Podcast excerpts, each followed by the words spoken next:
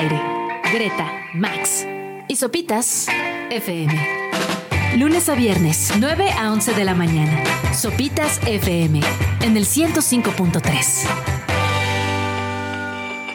Muy buenos días en esta mañana de 26 de septiembre, martes, 9 de la mañana con un minuto. ¿Cómo estás, Greg? Hola Max, ¿cómo te va? ¿Cómo te ha ido? Todo muy bien, ¿cómo estás, Sopitas? Muy buenos días, Max, Gre, feliz arrancando esta mañana de martes. Pues vámonos con música. Esto es de Barry White. Estoy en éxtasis cuando te acuestas conmigo. It's ecstasy when you lay down next to me. De 1977. Y así arranca Sopitas FM por Radio Chilango 105.3.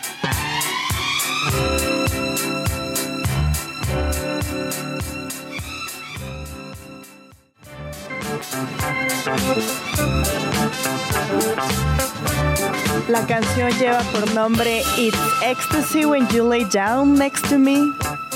Por supuesto que es Barry White, a quien yo bautizaría como el padre de la seducción. Hombre, y el padre de tantos y tantos sin saberlo. ¿Ah, O sí? sea, no, o sea, no porque Ah, él haya estado, ah. pero de alguna u otra manera La inspiración, musi- musicalizó varios momentos varios de actos. amor, ternura. Sí, ¿no? Sí, Barry White, funciona. Funciona. Pero ¿cómo, Total. ¿cómo, cómo estás, Subs? ¿Cómo te ha ido desde Madrid? Muy bien, eh, muy contento. Martes en la capital de España, muy calurosa. Le- le- tiene tiene eh, un nombre, ya sabes, como muy español, es el veranillo de San Miguel, o no sé cómo le llaman, como la última semana que, que esperan de calor antes de que ya eh, empiece el otoño. Por supuesto que ya arrancó de manera oficial el fin de semana, pero es como esta última colita de calor antes de que ya se venga el otoño con todo, que afortunadamente ya no nos tocará porque esperamos estar en México para ese entonces. Ahí está. Ah, pero ¿qué, qué tanto calor hace? O sea, ¿más de 30 grados? Eh, 28 grados, sí. Híjole. Es que aquí también Sí, ha estado. Aquí también ha estado fuerte el calor. Pero es como ese calor bochornoso que se conjuga con el tránsito y el smog y. Ajá, y como no hay tantas nubes, estás bajo una lupa, traes el sol Ajá. en la cabezota. Está cañón. Sí. Es que según yo, como que científicamente debería de existir un nombre para esta época del año, que es la era en donde en la mañana te pones un suéter porque hace frío para arrepentirte al mediodía y decir, maldita sea, hace un calor infernal. ¿no? O sea, Sí, sí, sí. Es como esa época, ¿no? En la mañana que sales dices, no, chamarra, suéter, y ya a las 11, 12 dices, "Ah". Es la temporada de arrepentirse. Yo creo, to- porque luego todavía dices, ay, me voy a ir en capas a ver si sí, y terminas cargando todas las capas y entonces ninguna funciona. Es horrible. Exacto, exacto. Pero bueno, es 26 de septiembre, hoy es el Día Internacional para la Eliminación Total de las Armas Nucleares. Así que Sari Benítez de Historia Chiquita va a estar de nueva cuenta con nosotros para platicarnos el origen de esta conmemoración. Y a propósito de ello, también nos va a hablar del Tratado de Tlatelolco. ¿Qué es? ¿Sabían que existía? ¿Qué contempla y demás? Bueno, pues de eso nos estará platicando Sari Benítez de Historia Chiquita esta mañana. Pero no es todo, Gre. No, no, no. También nos vamos a enlazar hasta Los Ángeles para platicar con Alan Palomo, que nos va a presentar su nuevo disco World Hustle. Si no le suena el nombre de Alan Palomo, es la persona encargada de Neon Indian. Así que estaremos hablando con él para que nos dé los detalles de este, Claro. su primer disco con su nombre y que suena Sí, bastante, preguntar- bastante bien. preguntarle qué va, o sea, si ya Neon Indian es así como, o según yo va a decir, no, es, es paralelo, Ajá, sí, sí, sí. no sé, pero bueno, vamos a poder preguntarle. Van con las preguntas difíciles. Ajá, a ver qué nos dice Alan Palomo en un ratito más. Y también siguiendo con las conmemoraciones, es Día Nacional de la Donación y Trasplante de Órganos y Tejidos. Y pues vamos a tratar de resolver algunas dudas súper comunes que tenemos, sobre todo la primera de qué tenemos que hacer si queremos inscribirnos como donadores o donadoras. Porque luego dices como, ay, ¿dónde me pongo? ¿Qué datos me piden? ¿Qué tengo que hacer? ¿Me dan una credencial? Ajá. Sí, no. ¿Qué puedo donar y qué no? Pues vamos a estar platicando. Sí, debo, de- debo de portar un moñito en mi ropa todo el tiempo, ¿no? Este, o, o una flor, o un tatuaje, o ¿no? O sea, Ajá, ¿cómo? tatuarte así, pueden Ajá, donar o algo así, ¿no? Hay, hay una credencial, ahí les platicaremos, hasta en mi cada tenemos que llevar la técnica. Sí, también una de mis dudas Ah, es. ¿te tienes que hacer análisis antes de convertirte en donador? No, te los hacen ya Ah. cuando están ahí a ver qué sirve, qué no. Cuando están ahí, cuando estás O sea, frío. O sea, te, te- te- te- te pican el ojo ya como al pescado en el super. eh, ya no está fresco. O sea, Sí, sí, sí. Esto no eh, funciona. ya no está tan fresco, no, ya. Este sí, este no, no, Ah, mira, fíjate que bebía como trailero, no, entonces no, así van a estar. Entonces, todas esas decisiones vamos a estar platicando de ellas y cómo inscribirnos o cómo registrarnos en este registro nacional mexicano. Que además, bueno, pues justo es, es importante, eh, eh, pues esto, poder salvar vidas, ¿no? Creo que no lo, no lo tenemos tan presente, pero se vuelve eh, valiosísimo para muchas, muchas personas que están necesitando de algún órgano para mejorar, bueno, para poder sobrevivir o incluso para poder mejorar también de manera dramática su calidad de vida. Se, se especula o se dice que por ahí eh, cada persona que dona órganos puede salvar hasta 8 vidas y salvarla de 75 más. Perdón, salvarla de 8 y mejorarla de 75 más. Wow. Órale. Ah, no me sabía el número. Sí, eh, y bueno, luego digo, ya también lo estaremos platicando, pero muchas personas también eh, de familiares o de personas que han donado órganos, hay muchos, muchos testimonios que señalan que saber que su ser querido ayudó a salvar las vidas de otros les haya ayudado a sobrellevar esa pérdida. Claro. Pues bueno, pues hay, hay, hay, hay muchos motivos y bueno, ya también estaremos platicando al respecto, pero también es una conmemoración importante que queríamos abordar y no dejar pasar en este espacio. Radio Chilango.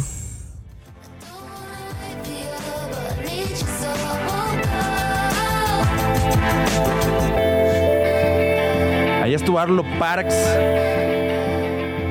Weightless. De su My Soft Machine que estrenó este año, que vamos a poder ver en el Corona. Tú ya estás formadísimo, ¿verdad, Subs? Llevo años formadísimo para ver a en México. Oye, pero te, o sea, no la has escuchado en vivo, pero te la encontraste una vez en España, ¿no? No, justo en el Primavera Festival eh, en Barcelona Ajá. me la encontré viendo, estábamos viendo a Depeche Mode Ajá. y luego ella tocó al día siguiente. Y sí, sí la pude ver. Ah, sí la viste. Ah, Sí, pensaba sí que vi. no. No, claro, nací para eso. eh, tipaza, tipaza, tipaza. Eh, a, a todo dar. E incluso justo le dije, ah, deberías ir pronto a México. Y dijo, ah, sí, ojalá algún día. Y tres días después anuncian el cartel del Corona. Del Corona. Fue de, eh, maldita, no me dijo. No me dijo. Yo que soy su íntimo, no me Ajá. dijo. Y desde ahí le dio un follow. Aparte va a estar, Blog. va a estar el domingo, que según yo es el mejor día. No me maten. Ya vamos Sí, a ¿no? empezar con esos problemas. Ya vamos a discutir aquí. sí, ya, ya. Es The Cure, eh, Pet Shop Boys, The Chemical Brothers, Arlo Parks, Noel Gallagher. No, el Eh, Gallagher. está sí, sí, es el mejor. Y bueno, también además Arlo Parks acaba de editar un libro de poesía y de algunos pensamientos que ha tenido a lo largo de estos años, a partir también del eh, inauspito éxito que ha tenido después de la pandemia con sus diferentes discos y ahora también cosas que quedaron fuera del soft machine. Ahora, o sea, pero ya, ya tenía un libro, ¿no, Subs? ¿O, o no? Es el, es, es el mismo que, o sea, lleva. eh, lo anunció a principios de año, apenas va a salir como en una, dos semanas más. Ah, ya, ya, ya. Pensé que ya, ya estaba. Si no, ahí va, Ahí va. ahí Sí. va, ahí va. Si no, si no son enchiladas. Pero pues ojalá no replique en la voz de Arlo Parks, ¿no? Con inteligencia artificial. Hoy es, es un temazo eso, y sobre todo, bueno, el anuncio que hizo ayer Spotify de que empezará, o bueno, más bien ya empezó a clonar la voz de algunos de los eh, conductores más populares de sus podcasts para traducirlos a otros idiomas. Y así la gente en todo el mundo llevar una experiencia, abro comillas, más global. ¿no? Este, de, los, de los primeritos, por ejemplo, eh, está Snack. Doug Shepard. No. ¿Tu Tutti Frutti, cómo no? No, no, es que a ver, están empezando con los originals, con los que, Ya, con ya, los ya. que Spotify ha firmado, con los que a- ellos Claro. han contratado el talento para eh, desarrollar diversos podcasts.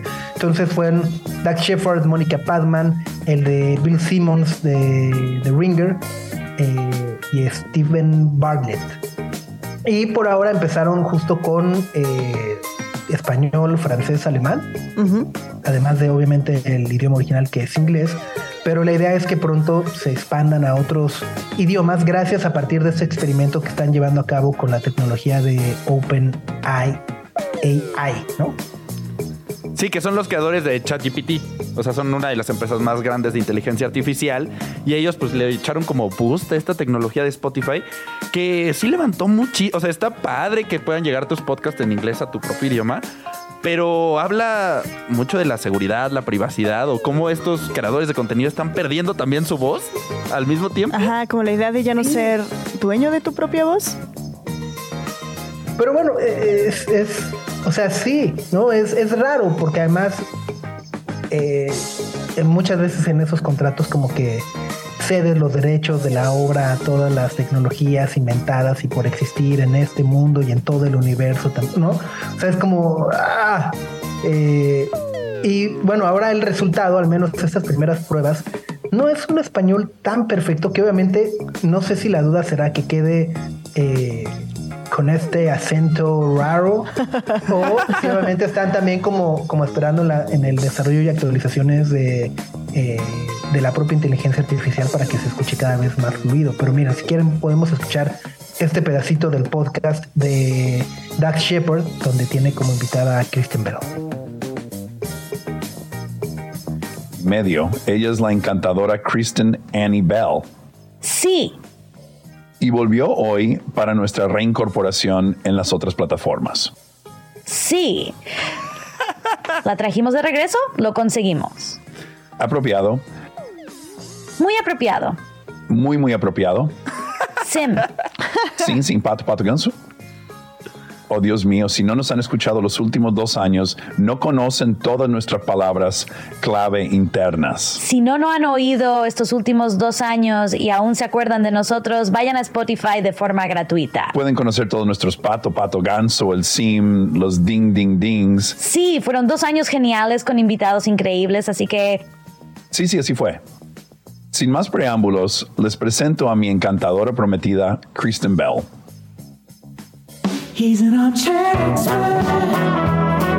Ahí está el intro de este primer episodio. Digo, hay que decirlo, pues es el, digamos, el beta, por así llamarlo, ¿no? El, el episodio de prueba de Dax Shepard, acompañado por Kristen Bell, en este podcast que se llama Armchair Expert. Sí. Sí, ¡Eh, sí! sí. Sí, sí, sí, vaya. Hay unas complicadas. Es- es- Está entrenando. Es lo que decíamos, ¿no? Exacto, está, está, se escucha como doblaje de los Oscar en el 87, ¿no?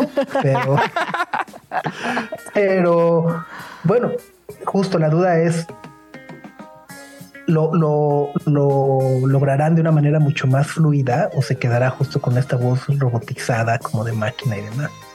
Pero ¿por qué trae acento? Pues, o sea, ¿por qué no puede sonar como un español fluido con la voz? No entiendo esa parte. Si, so- si están replicando la voz Si es, como tal, ¿no? si es tan el- inteligente, No, no, no, no, es que maldito no. robot, a ver.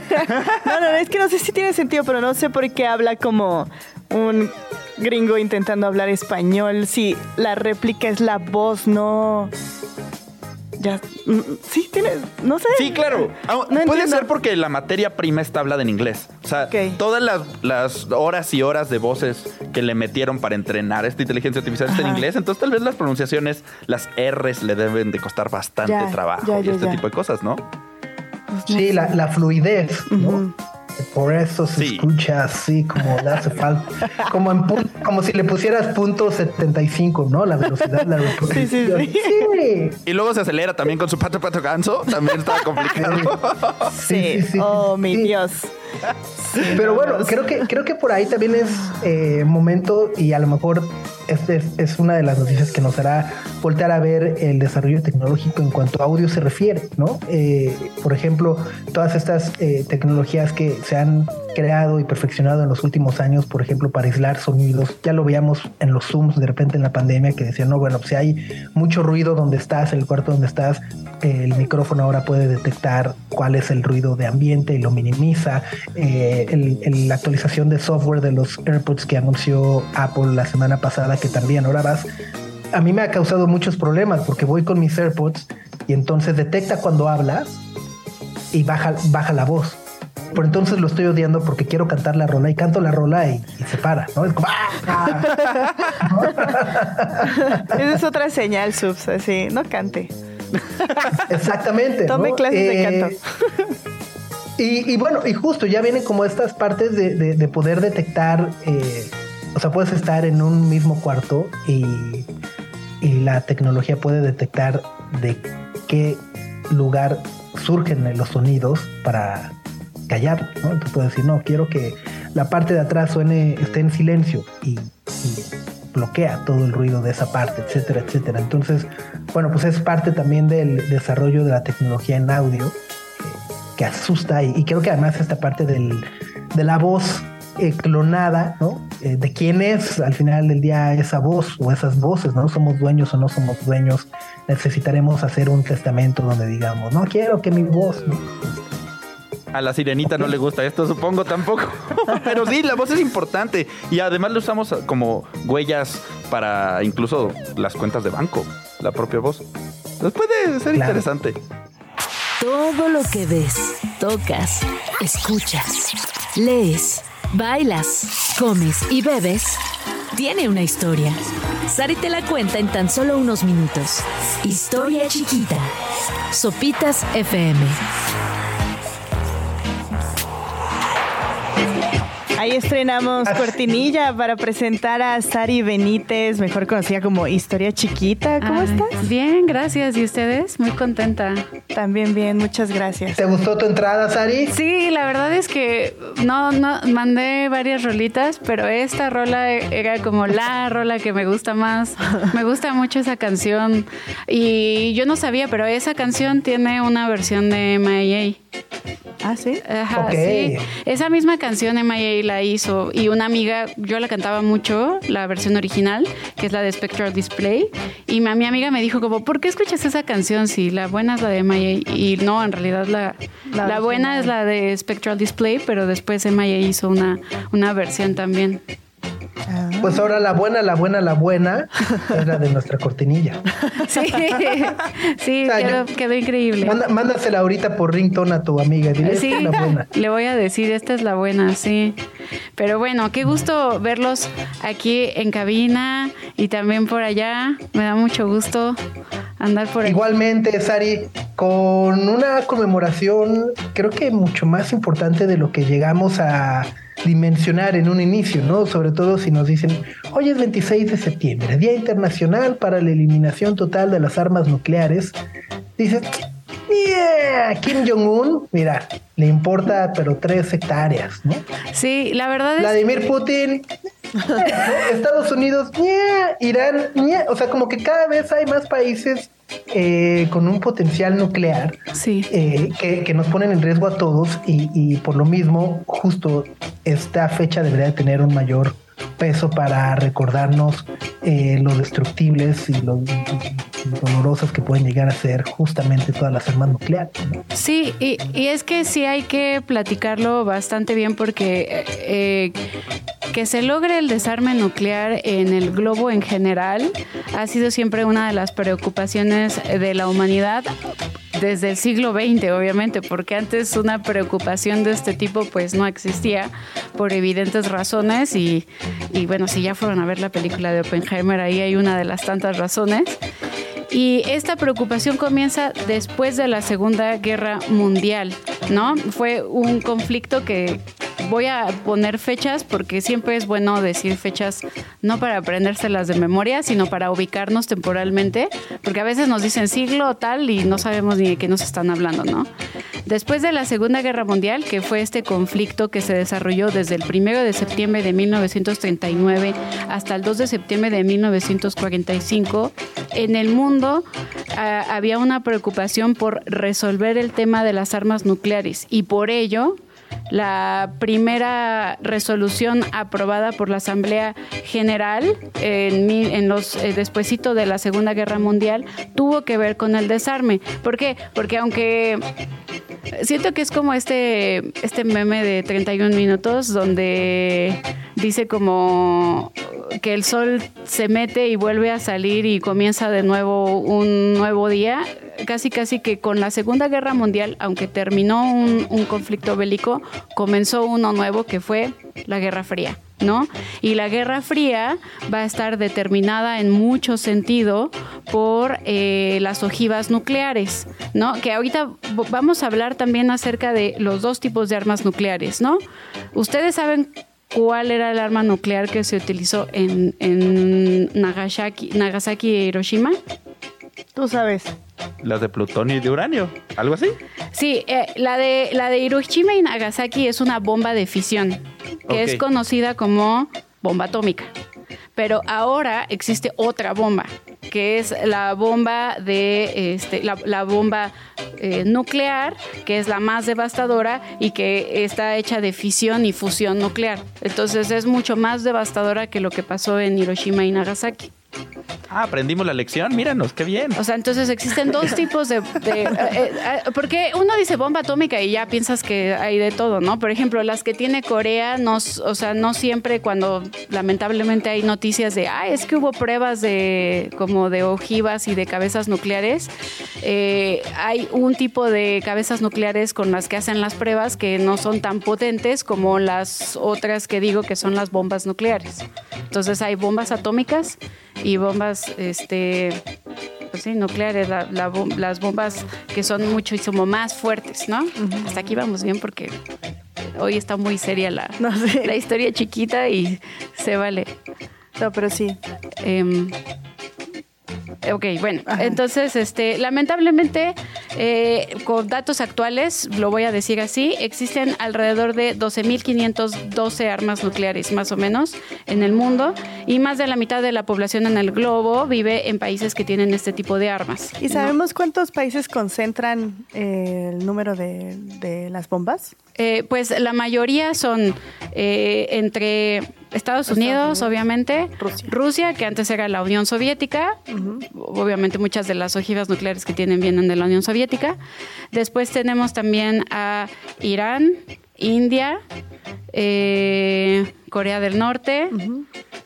Esos son como los principales Los países que principales. tienen eh, bombas nucleares, ¿no? Y para entender la preocupación hay que dejar en claro que aunque la Segunda Guerra Mundial en su momento terminó, comenzó esta nueva guerra eh, fría, que la cual además es un enfrentamiento político entre dos grandes, eh, como un grande binomio, ¿no? Que es el bloque capitalista encabezado por Estados Unidos y un bloque comunista liderado por la Unión de Repúblicas Socialistas Soviéticas y que evidentemente con la Guerra Fría estamos hablando de un enfrentamiento no solamente político, sino también cultural, Ideológico. social, ideológico y en este caso, por este día, también militar. Hubo una creciente competencia hasta la crisis de los misiles que se desarrolló en los años 60 y este que hubo... eh, una preocupación por parte de Estados Unidos eh, enterarse que Cuba tenía una serie de cabezas nucleares y que estaban poniendo en, en- en entredicho, en juego su seguridad nacional, ¿no? Y en los últimos años, me refiero ya más reciente, no en los años 60, tanto Rusia como Estados Unidos de América han tenido un distanciamiento sobre sus compromisos de eliminar una clase completa de misiles nucleares. Hubo una época en la que sí hubo un intento, sobre todo cuando cayó el este ¿Muro de el Berlín? muro de el muro de sí el bueno el muro de Berlín y después el, el muro de hierro se le diría Ah, así ok. cuando donde estuvo ahí muy haciendo mucha labor Margaret Thatcher sobre todo y este gracias a eso, comenzó a haber un intento por parte de ambos países por tratar de ah, eh, fomentar este desarme nuclear.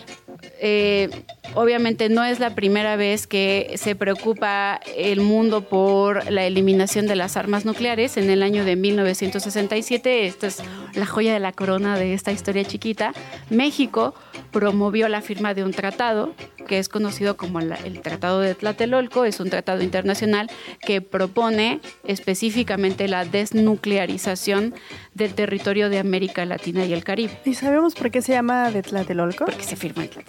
Ah. O sea, México fue de los primeritos en, en promover uno de estos. Exacto, sí, México fue uno de los primeros. Siempre bien Y- neutrales.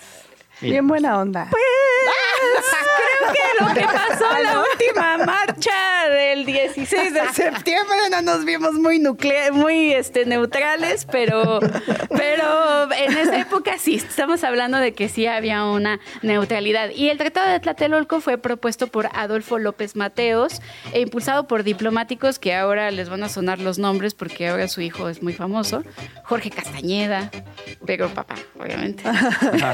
Ismael Moreno Pino, Alfonso García Robles, ellos fueron quienes estuvieron a cargo de todo esto. Y es que esto también habla un poco del rol de México como un poder duro en su región, en el continente, hacia el centro y hacia el sur. Hacia arriba, pues no, pero hacia abajo sí, ¿no? Entonces, esta fue una respuesta directa a la crisis de los misiles en Cuba en 1967. Ahora, hay que recordar un poquito porque de repente hablamos mucho sobre la crisis de los misiles y de repente pensamos que tiene que ver con que fue el momento en el que Charles Xavier se quedó este, en silla de ruedas lamentablemente por culpa del buen magneto y pues no, no fue así. No, la verdadera crisis de los misiles eh, fue un conflicto diplomático entre la Unión de Repúblicas Socialistas Soviéticas y Estados Unidos de América y Cuba, ya lo había dicho, en octubre de 1962 y se produjo debido a que Estados Unidos se había enterado que Cuba tenía estas eh, cabezas nucleares de alcance medio. Eso es lo que decía acerca del, del alcance como las que utilizan en Corea del Norte, son de alcance medio. Hay otras que llegan mucho más lejos, ¿no? Y es la vez que se cree que ha estado, se ha estado más cerca de una guerra nuclear, ¿no? Se logró evitar el enfrentamiento y se siguieron y se siguieron dando ciertos conflictos bélicos, pero siempre de manera indirecta entre el bloque capitalista y el bloque comunista, que Vietnam, Corea, este, la guerra de Corea, Afganistán. Estos son enfrentamientos indirectos entre estas dos grandes potencias en donde no engloba eh, la, eh, la explosión de ojivas nucleares, ¿no? Seguimos platicando con Sari, de Historia Chiquita, sobre la historia de las bombas nucleares o las armas nucleares. Exacto. Y el papel de México con este tratado de Tlatelolco, que nos enteramos en el corte, se firmó en Tlatelolco. Digo, no lo bautizaron así de gratis. Sí, de hecho, ahorita estaba como buscando un poquito más para que supieran qué países estuvieron. Algunos de los países que firmaron el Tratado de Tlatelolco en el buen distrito de Tlatelolco en la Ciudad de México fue Argentina, Bolivia, Brasil, Chile, Colombia, Costa Rica, República Dominicana, Ecuador, El Salvador, Guatemala, Haití, Honduras, Jamaica, Nicaragua, Panamá, Paraguay, Perú, Trinidad y Tobago, Uruguay y Venezuela. Son todos los países que estuvieron en la firma. Faltaron algunos que yo diría Del que Caribe, son ¿no? más del Caribe, pero Ajá. supongo que algunos no. O sea, la CONCACAF por ahí. Exacto, sí, pero supongo que algunos no firmaron. Esto ya es una suposición mía. Si hay algún internacionalista escuchando, pues ya que ya Que me nos diga si y sí nos no. diga si estoy mal. Pero algunos, este, po- probablemente como algunos todavía son de cierta forma como protectorados franceses, eh, cuestiones así, pues por eso tal vez no estuvieron y no Sí, no firmaron. se ¿no? involucraron. Tiene Exacto. Y bueno, hay que recordar, así como un dato curioso que ahorita eh, dicen que la, la buena Julia Palacios, este, maestra de la Ibero, dice Maestra que, enorme. sí. Exacto, que dice que a veces las mejores cosas se dan entre cortes. Estábamos platicando por acá precisamente que, que casi la mayoría de los tratados, cuando tienen un nombre, dato curioso, pues llevan el nombre del lugar en donde se firmó, ¿no? El Can de la Noria fue en la Noria, el Tratado de Kioto se firmó en Kioto, entonces para que si un día día le preguntan este, en trivia, ¿en dónde se firmó el tratado de, de Tlatelolco? En Tlatelolco, ¿no? Sí, eh, sí fue ahí, sí fue ahí. Es que pareciera que es obvio, pero no, no es obvio. A veces sucede que, que así es esto. Y bueno, los desafíos eh, relacionados con el desarme nuclear son bastante grandes. El desarme nuclear es bastante lento.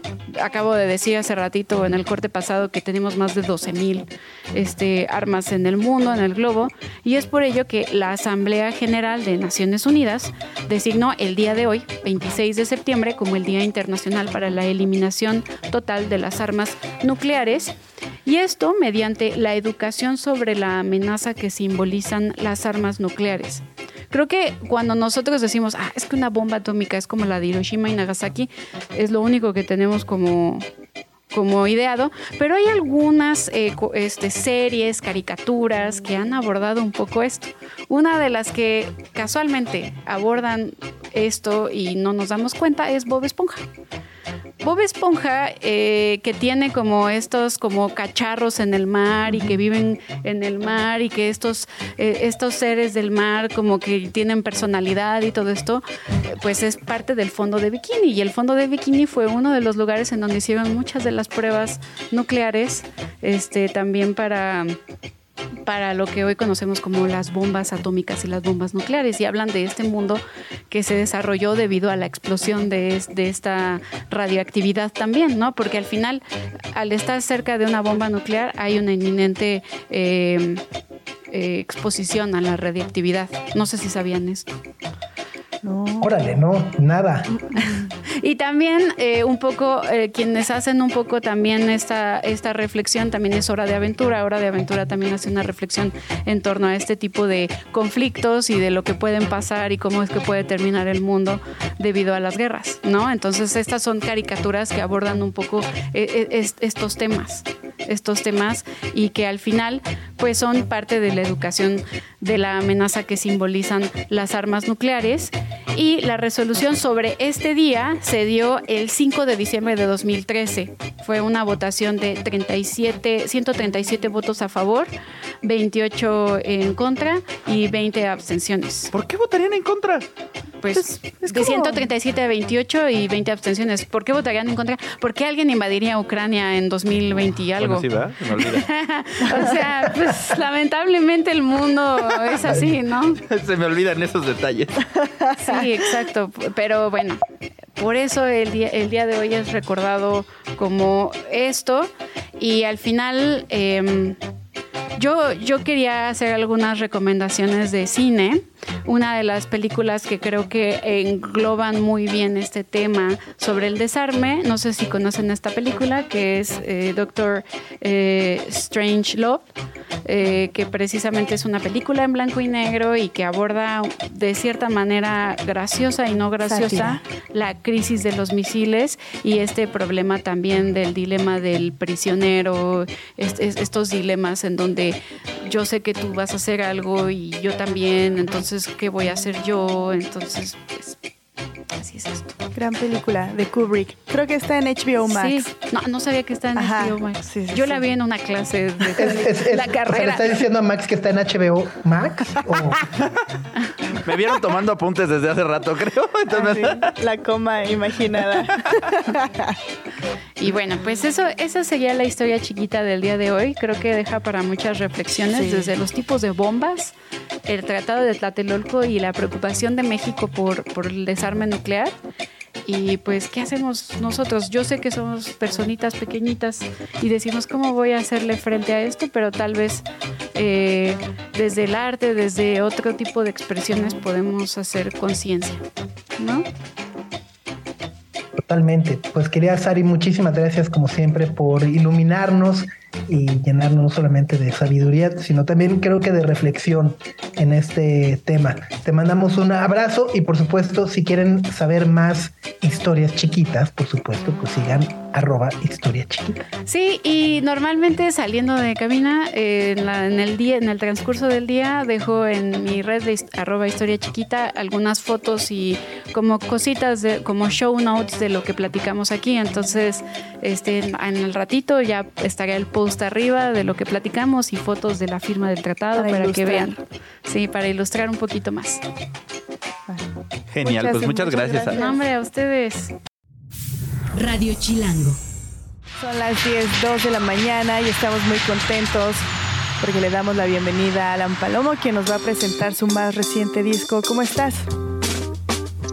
Ah, pues eh, honestamente ando, ah, ando muy bien. Estamos aquí en Los Ángeles preparando la gira ah, que nos viene en pues menos de dos semanas. Esta, esta primera gira va a ser de los Estados Unidos, pero pues bueno, ojalá ya para, para el principio del próximo año les caemos ahí en México.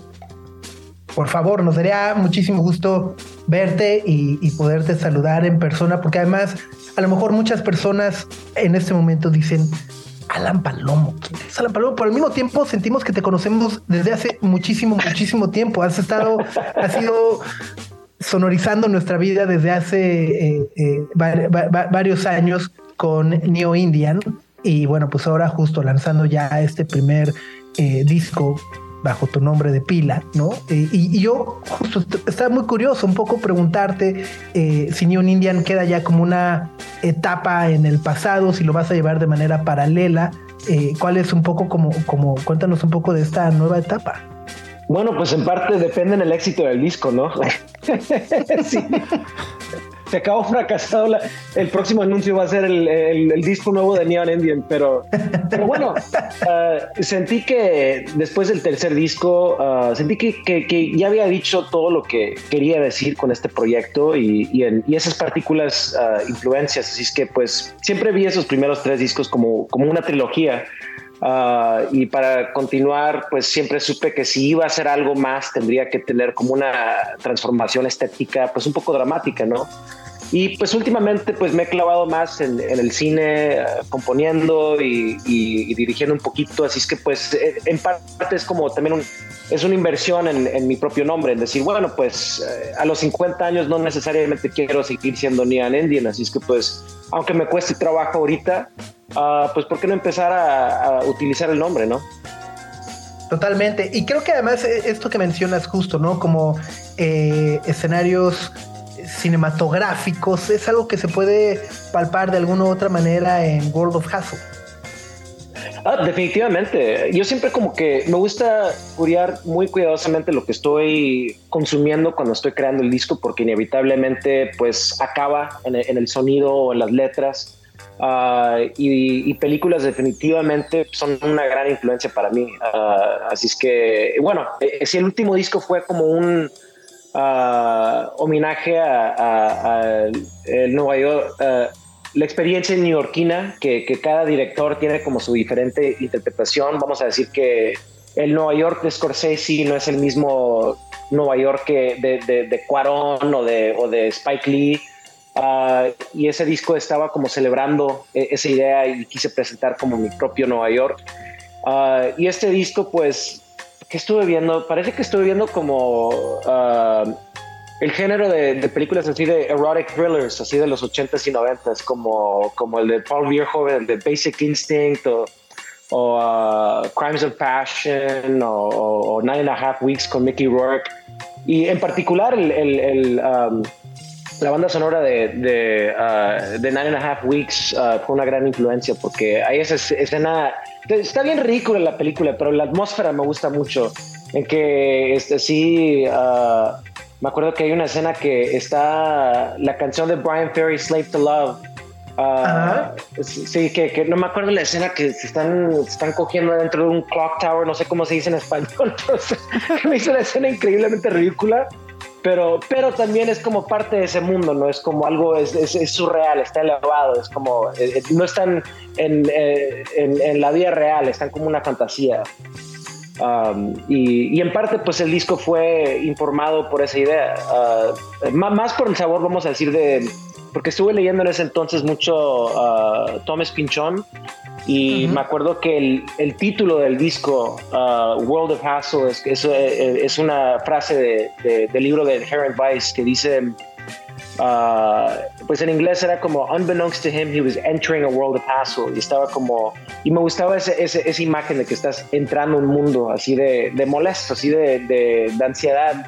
Yo creo que todos teníamos como ese, ese sentido uh, durante COVID y, uh, y, también pues me gusta que los protagonistas de Pinchón como tienen la tendencia de ser las víctimas de una broma en que ellos no, no están uh, conscientes, así como que si hay una fuerza externa controlando el destino de, de esta persona y, y, y, básicamente pues así me sentí eh, en el 2020-21 um, y quise explorar esa ansiedad. Um, con el disco, pero con, con, ese, con el sonido de, de, de esas películas de los 80.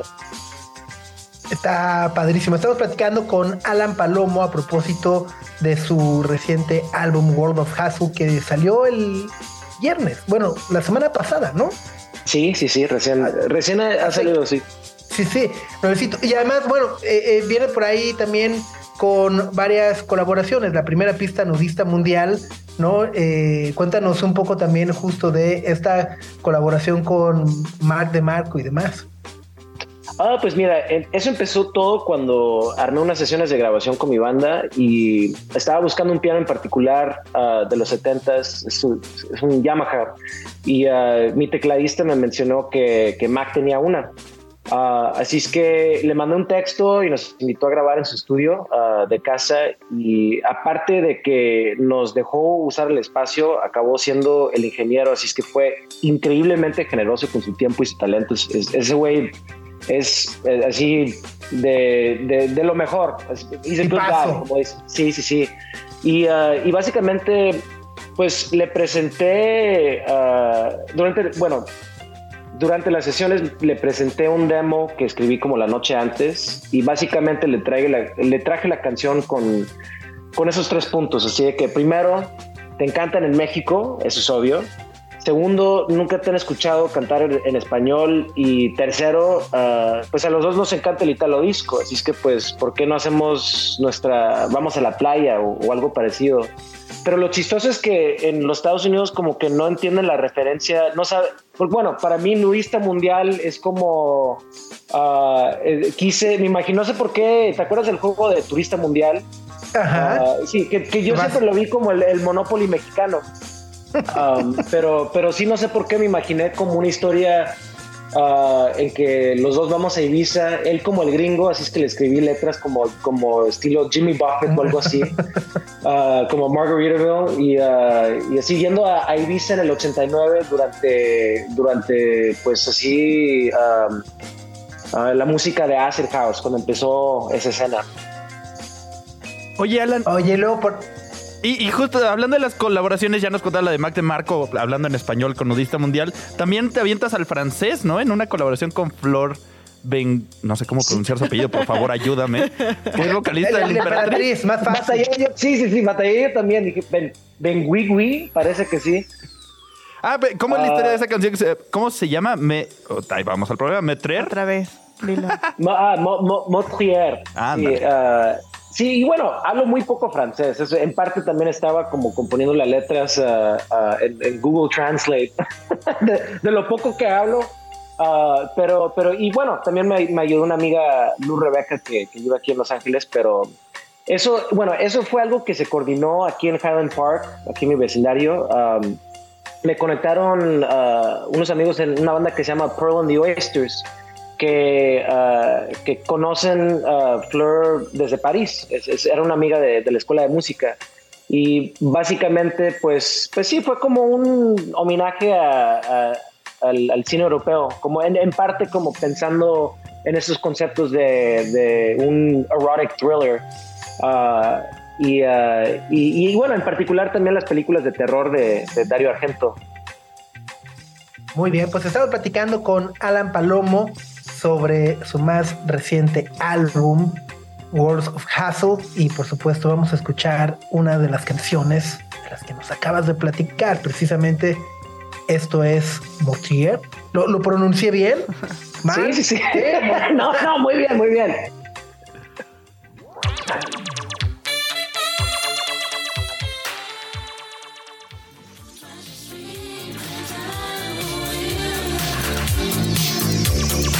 Es Motrier de Alan Palomo, de su nuevo disco World of Hassle, que está conectándose aquí en Sopitas FM por Radio Chilango desde Los Ángeles. Así es, un, disco de ¿qué? 45 minutos aproximadamente. Muy, muy triado, ¿no? Poquito más. Ah, no, es, un, es como, parece que es 52 minutos. Ahora. Sí, lo chistoso es que, bueno, tenía, eran 12 canciones, ah, parece que eran 12 canciones, y después ah, estaba hablando con el ingeniero de, de mastering y, o la ingeniera, perdón, y le pregunté, oye, ¿cuántos minutos faltan para que sea un doble LP? Me dijo, mm, pues como unos dos. le dije, bueno, pues déjame escribirte una canción más, un instrumental para justificar el, el, doble disco, sí. Un extra, pero además, eh, eh, justo, creo que algo que me, que me llama mucho la atención es la amplitud sonora de, del disco, es decir, ya, ya decías, por ahí se encuentra un poco de italo disco, pero también creo que eh, está un poco de jazz, un poco de RB, un poco de pop, ¿no? Me parece que es como muy global todo el sonido de, del álbum. Y te preguntaba ahorita fuera del aire que parecía que te habías divertido mucho haciéndolo. Cuéntanos un poco justo de esta conceptualización sonora de, del álbum, porque además por ahí he leído justo que, la inspiración va desde eh, música brasileña, ¿no? Hasta Luis Miguel y Emanuel, ¿no? O sea, y Leonard Cohen por ahí en medio. Pues bueno, eso también viene en parte de, mi trabajo como DJ porque siempre me, me, mantiene en un estado de, de estar buscando música nueva eh, por, por diseño, básicamente. Y, y, eso para mí es también un parte uh, del proceso muy necesario cuando estoy grabando, es, es qué estoy escuchando, qué estoy curiando para escuchar, qué, qué, cuál, cuál es mi playlist. Um, y bueno, eh, la influencia brasileña vino de, no sé si... Uh, ¿Sabes ese disco de Marcos Valle, el de Estrellar? Que, que, como que surgió otra vez, como vamos a decir, hace dos años, Ah, pero el productor de ese disco, Lincoln Olivetti, básicamente era como el, uh, no sé, como Giorgio Moroder de, de Brasil, que si necesitabas un hit en ese entonces, ibas con él. Y me clavé mucho con sus discos porque produció para ti Maía, Rosana, uh, Marcos Valle, unos cuantos nombres más. Pero bueno, en parte el sonido de este disco también es como no sé, siempre lo vi como, es un cliché muy ochentero de los cantantes de bandas de rock, salirte de tu banda en medio de tus treintas, uh, en, un crisis para, para hacer un disco uh, un poco jazz o, o pop, vamos a decir.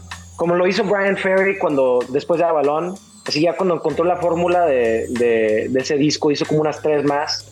Uh, bajo su propio nombre, lo hizo Sting cuando se, al salirse de The Police, y este, este disco pues está jugando con ese concepto, ¿no? Ah, pero bueno, obviamente pues lo estoy viendo por, por mi lente más, más cómico, menos serio, porque también como que esos gestos así de, de esa época como que siempre se tomaban muy en serio. Tú ves el documental de, de Sting en, en, ese momento, se llama, parece que Bring on the Night, y sí, el güey renta un chateau de, así, una mansión en Francia para, nomás para ensayar.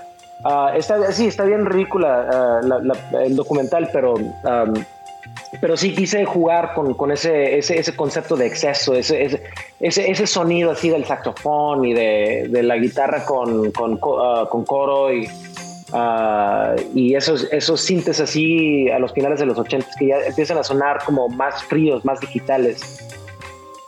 Está, está fenomenal. Justo ahorita es que eh, me estaba riendo internamente porque mencionaste Estrelar de Marcos Valle. Me acordé de repente del video ese también que era como en la playa. Me hizo ahí el, la intervención del video ese horrible en la playa, playa nudista, todo. Exactamente. Era una imagen mental que no tenía desde hace siglos.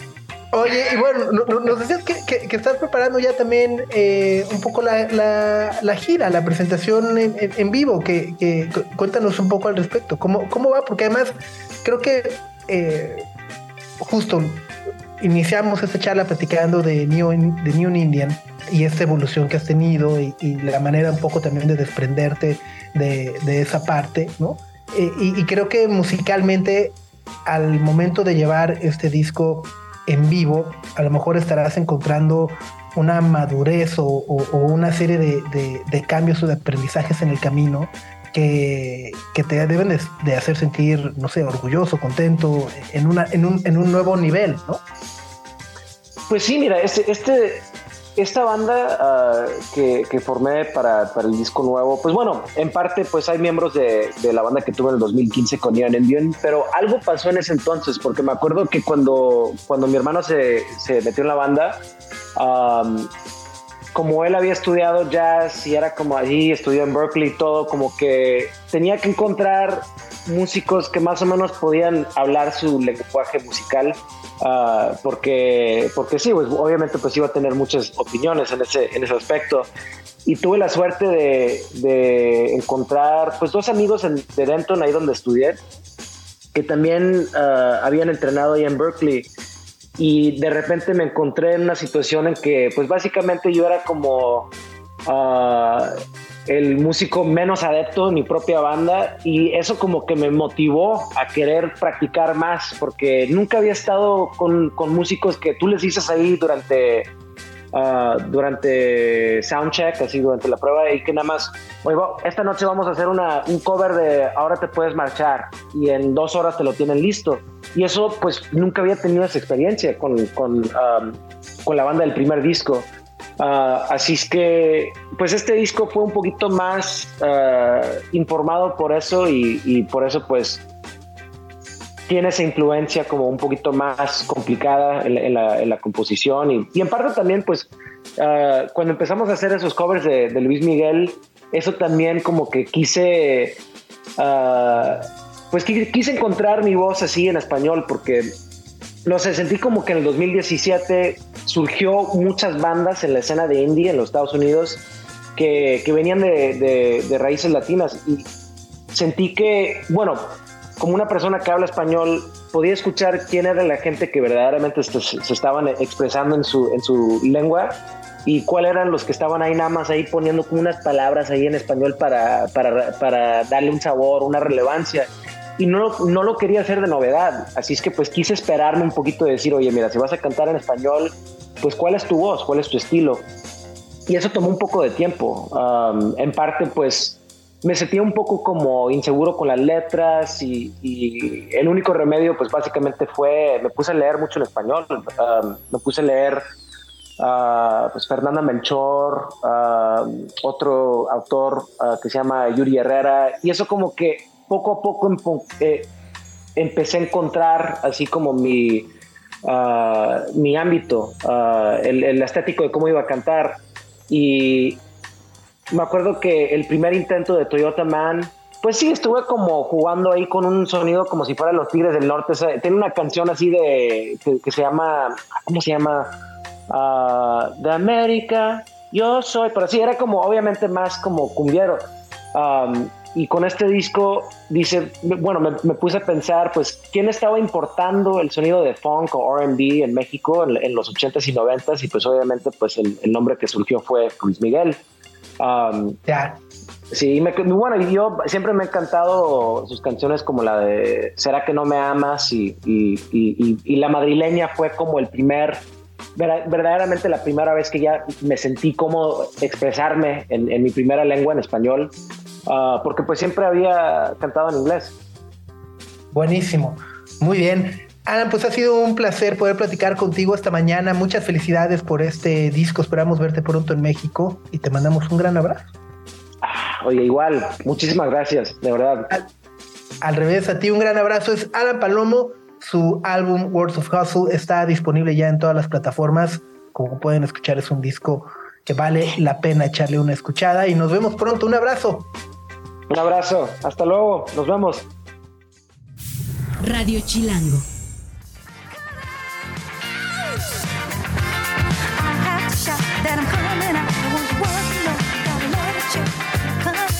Y ahora sí nos pusieron a bailar en la cabina de Radio Chilango con Diana Ross, I'm Coming Out. Y son las 10.33 de la mañana este 26 de septiembre, Subsgre. Y lo platicamos desde la mañana. Además de ser un día de las armas nucleares, que lo platicamos con Historia Chiquita, también es un día súper importante porque es el Día Nacional de la Donación y Trasplante de Órganos y Tejidos.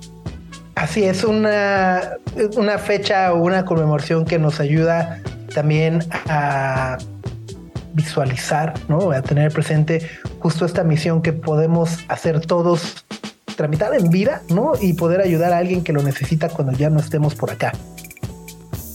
Y, y, además es, curiosamente, o sea, además de lo que ayuda, resulta que estas jornadas o platicar de estos días ha ayudado muchísimo.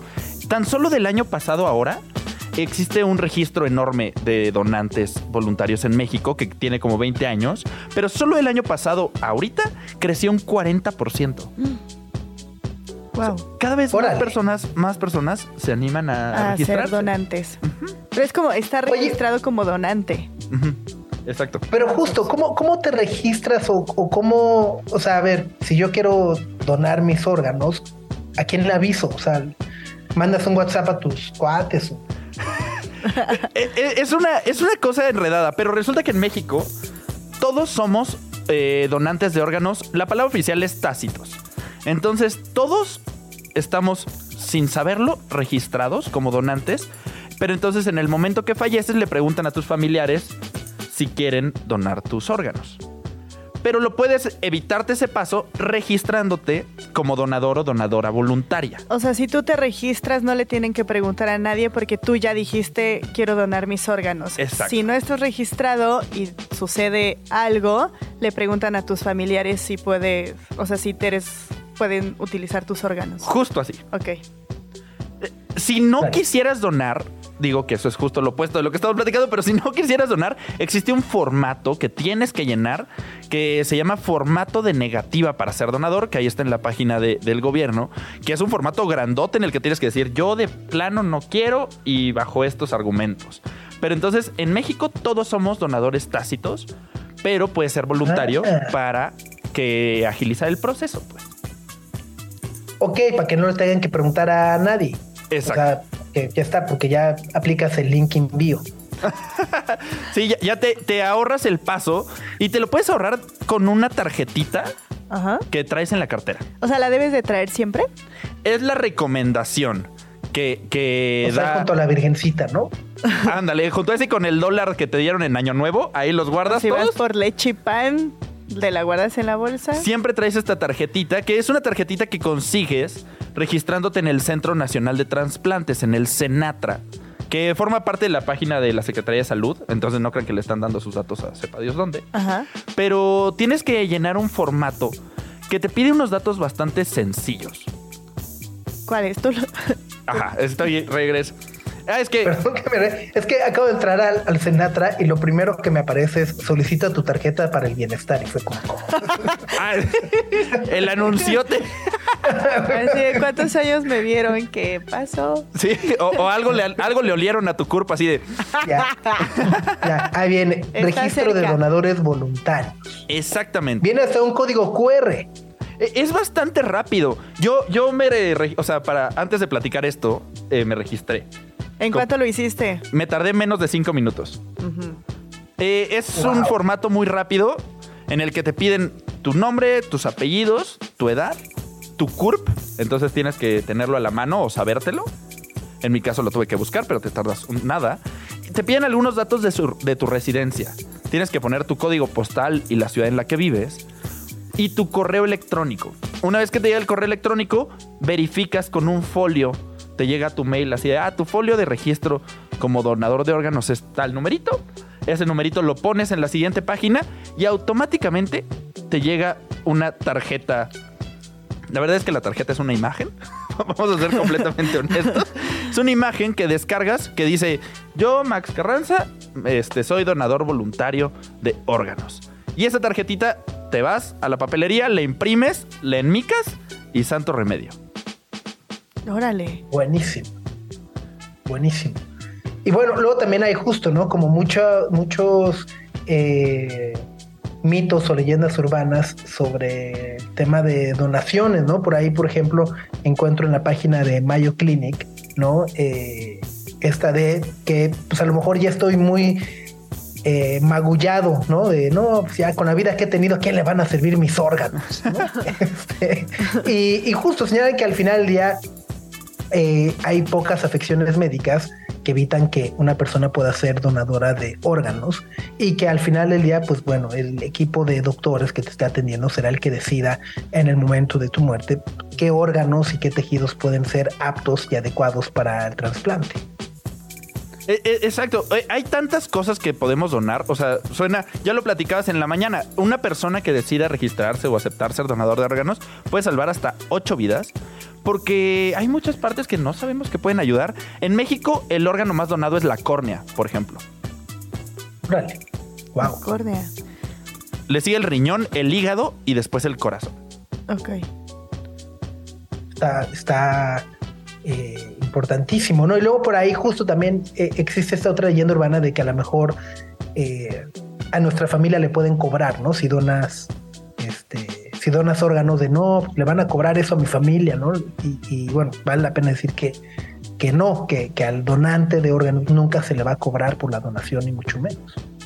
Sí, claro, eh, no te cobran nada y, y muchas veces, al menos en México, todo sucede con el permiso de la familia. Aunque traigas tu tarjetita, Ah. ah, es el permiso de tu Y familia. por eso es importante, es más como recomendación y lo estuve leyendo en varios lugares, que es avisarle a tu familia que eres donante expreso. Exacto, esa O es sea, una buena ajá, idea. En cuanto sacas la tarjetita, decir, oigan, me acabo de inscribir, cualquier cosa que pase, es mi voluntad hacerlo. Eso. Ok. Y, y no la tienes que traer colgada al cuello como si fuera tu credencial de la escuela, pero con que, la, con que tu familia y tus seres queridos sepan que existe, pues ayuda bastante. Porque la cantidad de órganos que se necesitan en México son muchísimos. Eh, En este momento hay más de 20 mil pacientes esperando algún trasplante. Oh, o sea, diverso, de De diversos todo órganos. tipo. El trasplante que más se necesita en México es de riñón, pero no es tan sencillo. Y bueno, eh, hay temas de compatibilidad y, y demás, ¿no? Sí, no, ajá, exacto, no son enchiladas, pero hay más de 20 mil personas esperando y estas listas de espera pueden ser eternas, pueden Claro. llegar a ser de más de un año y son bastante complicadas, entonces cualquier cosa pues que se pueda ayudar, en, sobre todo en un día como este, que es cuando se más se platica de estos temas, pues de algo servirá. Por ahí échenle un ojo a la página del Senatra, Senatra con C, no, no como el cantante. es el Centro Nacional de Trasplantes. Ok, Senatra. Exacto. Buenísimo. Pues es, es senatra.gov.mx. Ahí mero. En cinco Listo. minutos con una compu, porque van a recibir un correo, van a tener que poner folios, te tienen que aprender su, cu- su CURP, pero en cinco minutos pueden registrarse como donadores voluntarios.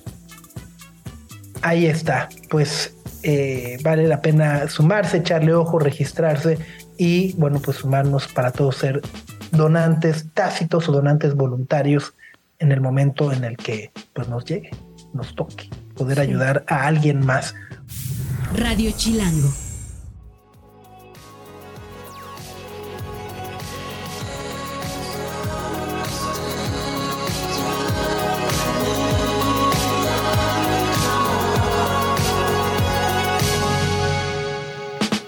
Ahí estuvo Astronomía Interior.